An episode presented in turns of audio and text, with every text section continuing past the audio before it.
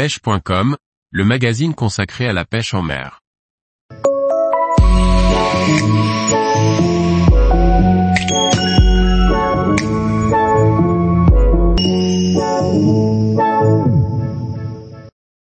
Réalisation d'une amorce avec des asticots collés et des graviers. Par Pauline Bellicourt. Lors de ma participation à l'Iberian Master, j'ai utilisé une amorce peu connue en France. Une amorce constituée d'asticots collés et de graviers pour pêcher carpe et carassin. Pour réaliser cette amorce particulière il faut une amorce classique de farine à grosses particules. On y ajoute un élément important et indispensable, surtout en rivière, la terre. La proportion de celle-ci dépend du courant. Plus il y a de courant, plus on ajoutera de la terre à l'amorce de départ. Elle permettra d'alourdir l'amorce et de rester sur votre coup de pêche.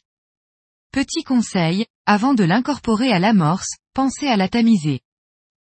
Les fameux asticots collés, une particularité qui donne de bons résultats sur ces parcours et ces types de pêche. Pour les préparer, il faut des asticots blancs et des graviers. Il existe des graviers blancs, gris, ou noirs. Le rendu sera différent selon lesquels vous utiliserez. Il est possible de faire un mix. Il faut d'abord bien tamiser les asticots afin d'enlever toute l'assure. Puis les mettre dans un bac sec et propre.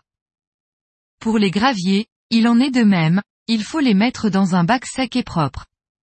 Et tout comme l'amorce, la proportion de gravier dépendra du courant.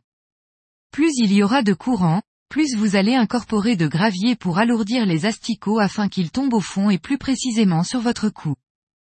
Avant de saupoudrer de colle, il faut pulvériser un peu d'eau sur les deux bacs, pour les humidifier, et bien mélanger. Pour finir, rassemblez les deux bacs, celui des graviers et celui des asticots collés, en mélangeant et en brassant pour que tout soit bien homogène. Il ne vous reste plus qu'à former des petites boules, tout comme de l'amorce et de venir les déposer à la coupelle. Vous pouvez aussi amorcer à l'anglaise avec ce type d'amorce.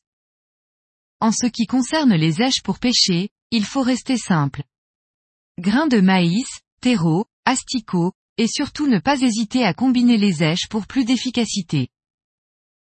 Tous les jours, retrouvez l'actualité sur le site pêche.com. Et n'oubliez pas de laisser 5 étoiles sur votre plateforme de podcast.